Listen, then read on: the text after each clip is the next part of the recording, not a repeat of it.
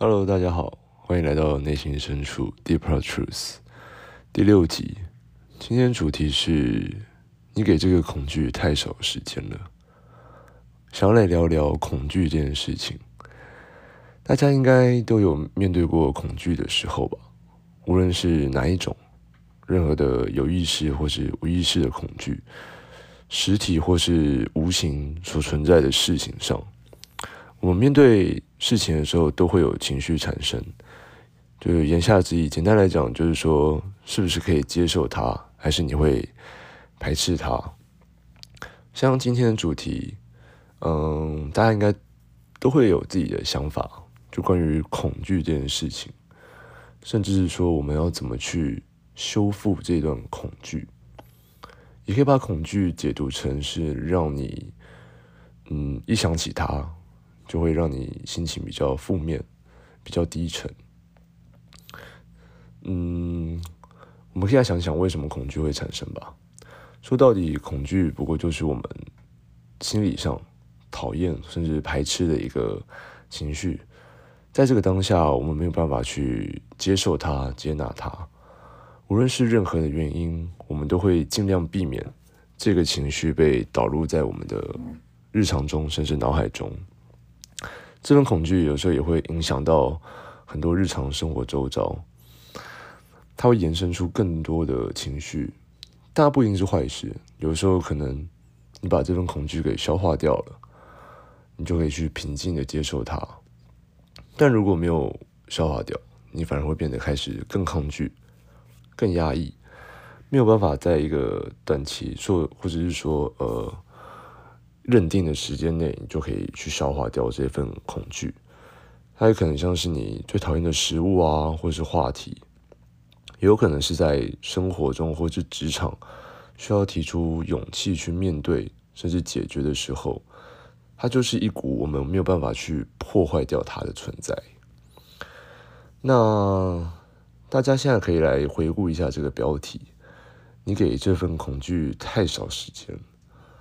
试着去回想一下，有哪一些事情是你曾经很抗拒，但现在却不会。那去重视这一份已经抗拒后得到解脱的情绪。我们的一生之中要面对，要去处理太多太多的情绪了，可能会因为事情的延伸，让我们衍生出更多的情绪，也有可能到最后就是无条件的去接受它。那你曾经去抗拒了这份情绪，甚至是说，嗯，你已经接受它，去接纳它了。可以想一下，你花了多久时间？在恐惧一出现的时候，你可能根本没有想过说自己会在未来的某一天就把它解决掉，因为觉得你的一生之中就就会被这个恐惧这个情绪所困扰着。但其实没有发现，也是在不知不觉，你好像就解脱了。好像是在一个瞬间，或者说你不断的想要去逃离这一份恐惧，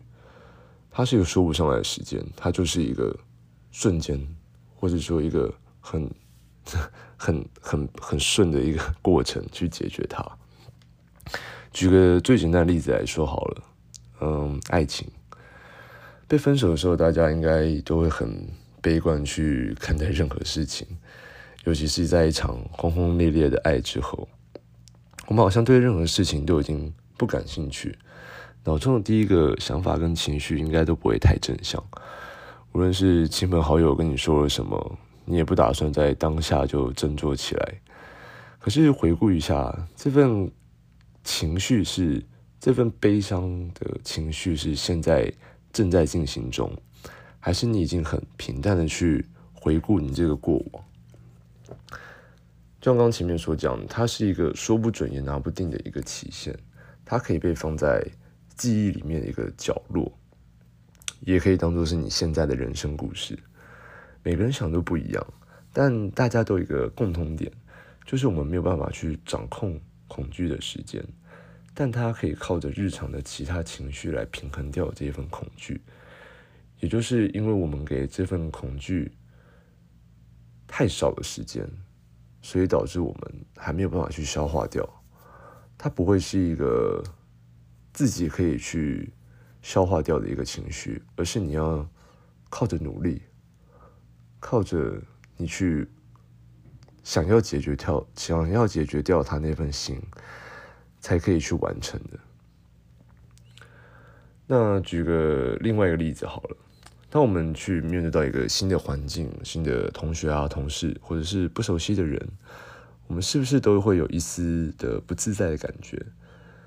虽然这可能不能叫恐惧，但在那个当下，我们可以理解为我们是不自在的。但就像所有需要被解决的问题一样，我们就是要给这份不安定的感觉一点时间去整理、整理它，让它处在一个我们最简单去面对的一个小蛋糕 （piece of cake）。最后来讲这一节的总结吧，我们都会有需要去面对恐惧的时候。无论是处在哪个阶段，我们会因为不自在或是不确定的感觉，让我们排斥或是焦虑。相信大家都会想要去解决，不管你现在是正在解决，还是没有办法下手解决，就给时间吧，也给自己一点信心，给这份恐惧多一点的时间跟信心去梳理它。直到我们可以用我们现在的状态去解决到这份恐惧的情绪，我们才会看到方向。嗯，记得处理恐惧的过程中会让你感到非常非常不自在，但这也是我们成长长大的条件之一。谢谢你收听这一集的 Deep Truth，也欢迎你来到我的 IG 一起讨论恐惧的话题。我们下一集再见，拜拜。